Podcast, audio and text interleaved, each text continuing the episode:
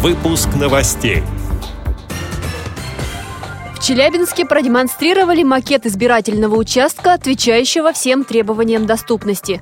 В Мордовии обсудили проблемы социальной защиты инвалидов по зрению. Владимирская областная организация ВОЗ провела конкурс чтения и письма по Брайлю. В КСРК ВОЗ состоится торжественный вечер к десятилетию создания гимна Всероссийского общества слепых. Далее об этом подробнее в студии Анастасии Худякова. Здравствуйте!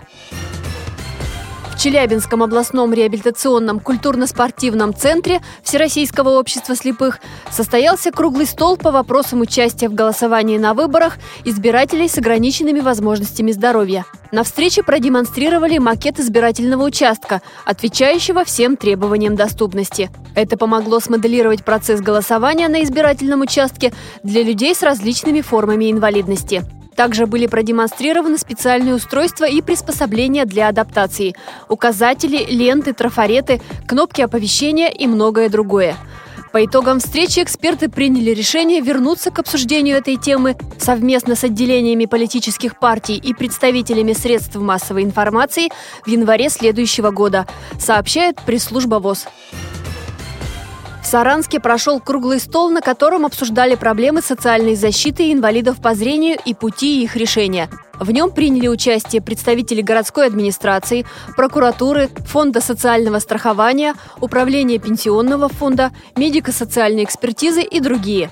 Инвалидов по зрению Саранской местной организации ВОЗ интересовали вопросы получения и усиления группы инвалидности, назначения пенсии, говорили также о льготах и компенсациях, которыми могут пользоваться люди с инвалидностью в Мордовии. Обсудили и наиболее острые темы. Это получение качественных технических средств реабилитации и правила предоставления путевок на санаторно-курортное лечение – по-прежнему актуальным остается вопрос, связанный с организацией доступной среды социально значимых объектов, учреждений и организаций Всероссийского общества слепых и домов, где проживает большое количество инвалидов по зрению, сообщила председатель Саранской местной организации ВОЗ Елена Сонина.